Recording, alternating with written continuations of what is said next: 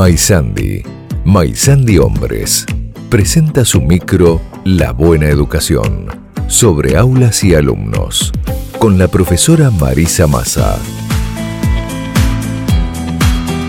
Maisandi en el 2000 también.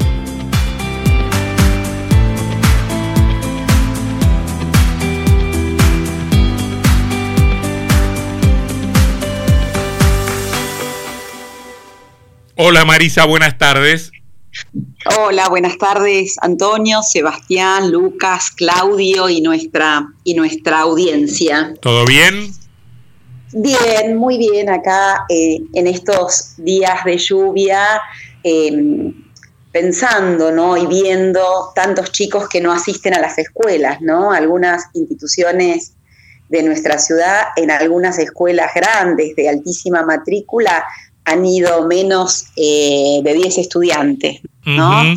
Digo, eh, la lluvia en algunas escuelas a las que en general asisten los chicos más pobres es sinónimo de día de no ir a la escuela. Y uno, uno sabe que hay chicos que no pueden salir de sus casas, también existen las culturas familiares eh, que lo han instalado y se llueve, no se va a la escuela. Y bueno, algunos chicos que podrían llegar a la escuela y no lo hacen. Sí, no, no, no, me parece. No, no sé cómo no, no sé cómo incide también el transporte público, este, las, las frecuencias, los, los horarios. Este, mira, hay algunas cosas que efectivamente, como vos decís, se internalizan. Luca, mi hijo, me, ayer me decía, che, qué lindo si mañana hay paro de hay paro de colectivos, viste, cada, cada, cada tiempo histórico con el, con el paro correspondiente. Y me preguntaba, y yo no le supe contestar, me preguntaba, ¿por qué en la escuela pública, cuando hay paro de colectivo, no te computan la falta y en la privada sí? ¿Es así efectivamente? Y mira, eh, en ambas eh, eh, gestiones, tanto estatal como privada, se, debería, se, debería, se debería de no computar la falta porque es algo mm. ajeno a los estudiantes, digamos, ¿no? Lo que indica el Consejo es no se computa falta. Claro. Lo que pasa es que también está la autonomía institucional y también está el conocimiento que los eh, directivos, los preceptores, los docentes tienen de sus estudiantes, que saben quién viene en colectivo y quién viene andando o a quién lo traen en auto. Los, usos, los usos y costumbres. ¿eh? Sí, uno, uno piensa los usos y costumbres y, y, en este usos y costumbres hay cuestiones en la escuela que se van naturalizando. No se naturaliza que el día que hay paro de transporte los chicos no vayan, aunque siempre vengan en auto, o que no vayan cuando hay paro de transporte, aunque vivan a cinco cuadras. Así como me parece que también se naturaliza en algunas escuelas, sobre todo en las escuelas más pobres, que hay lluvia y em, los, los, chicos eh, no vienen. Ahora, uno eh, también digo. A mí me mandaban igual, Marisa, a la escuela. Con día de lluvia me mandaban igual. Vivía a dos cuadras y calle de pavimento, marcha a la escuela. Bueno, sus padres hacían, sus padres hacían un esfuerzo por rescatarlo de la ignorancia. No sé si lo lograron todo, todo, todo, lo necesario. No sé si lo hicieron suficientemente bien. Mm. Sí, digo, también a mí me, parecen como algunas cuestiones que, son las que quiero eh, tratar de abrir preguntas hoy, ¿no? Em, esto que em, queda naturalizado, ¿la escuela puede hacer algo con esto cuando, bueno, en algunos lugares, eh, como decía antes, no se puede ir a la escuela porque se embarró de tal manera, porque se inundó de tal manera, bueno, ahí la escuela no puede hacer demasiado tampoco le puede caber la responsabilidad en la escuela cuando los chicos no van porque tienen solamente eh, una, una, muda de ropa, ¿no? Me parece que, mm. cuando llueve queda claro que, la escuela eh, a veces pareciera que es eh, quien busca dar respuesta a las problemáticas de los chicos, ¿no? A la pobreza de los chicos.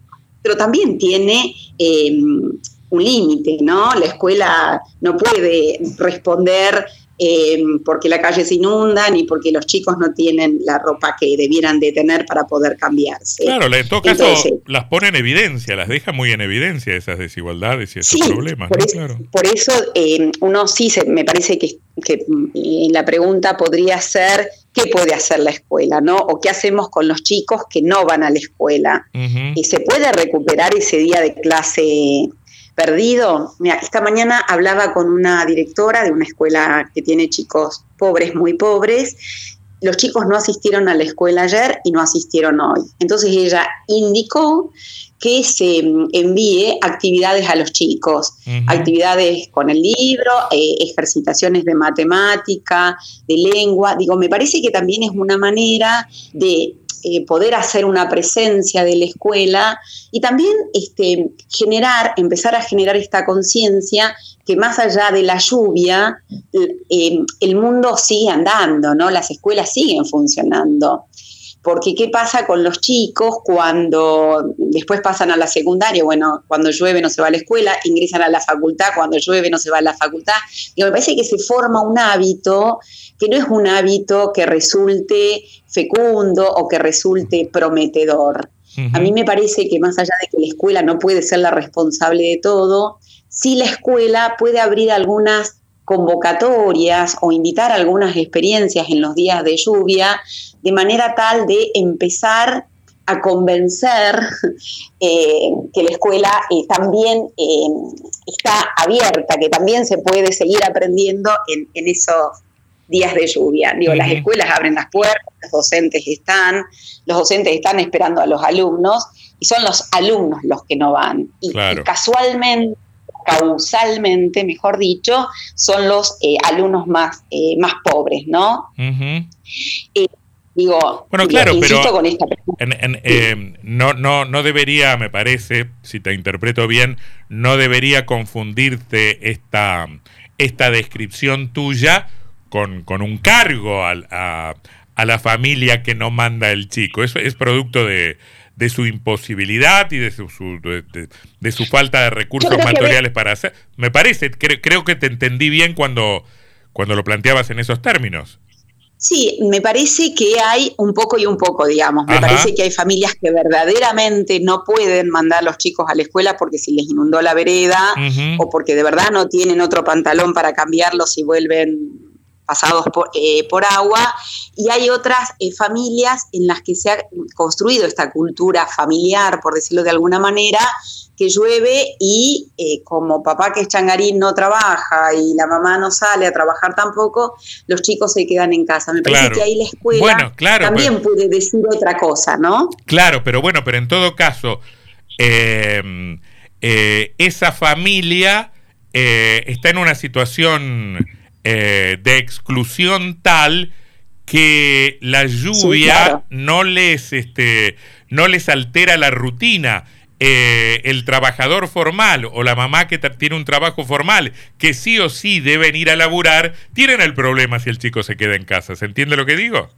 Sí, sí, por eso, claro, por eso yo digo que los días de lluvia pareciera que se pone, en, eh, que, se ve, que se ve a las claras las precariedades que tenemos y cómo la escuela denuncia esas precariedades. Claro, claro. Digo, el, hijo del trabajador informal, eh, el hijo de, de, la mamá que va a trabajar juntando o clasificando basura, esos son los chicos que en general este, no, van a, no van a la escuela, ¿no? digo, es una, es una problemática amplísima, em, sobre todo en la escuela primaria, en la que los chicos, si los papás no los llevan, eh, no van, ¿no? Eh, personalmente creo que de esto no se puede responsabilizar a la escuela. Es un problema que, la excede a la escuela en un montón de cuestiones.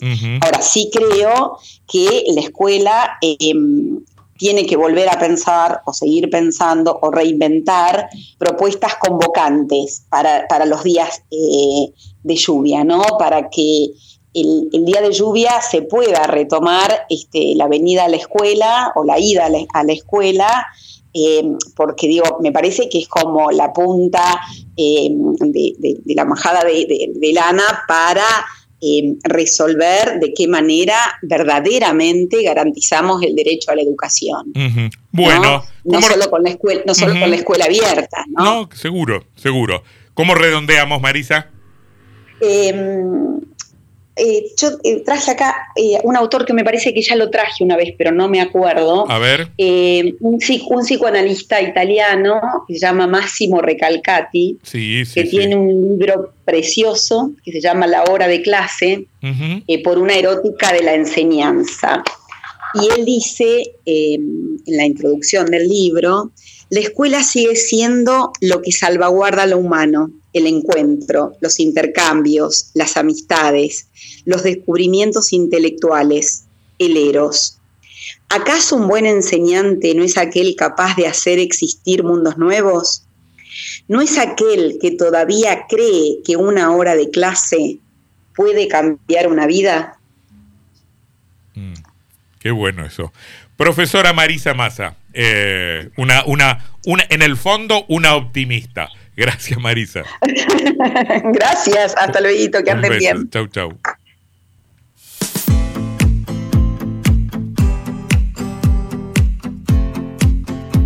Desde Urquiza 1062, Paraná, Entre Ríos, Maizandi, Maizandi Hombres presentó su micro La Buena Educación con la profesora Marisa Massa.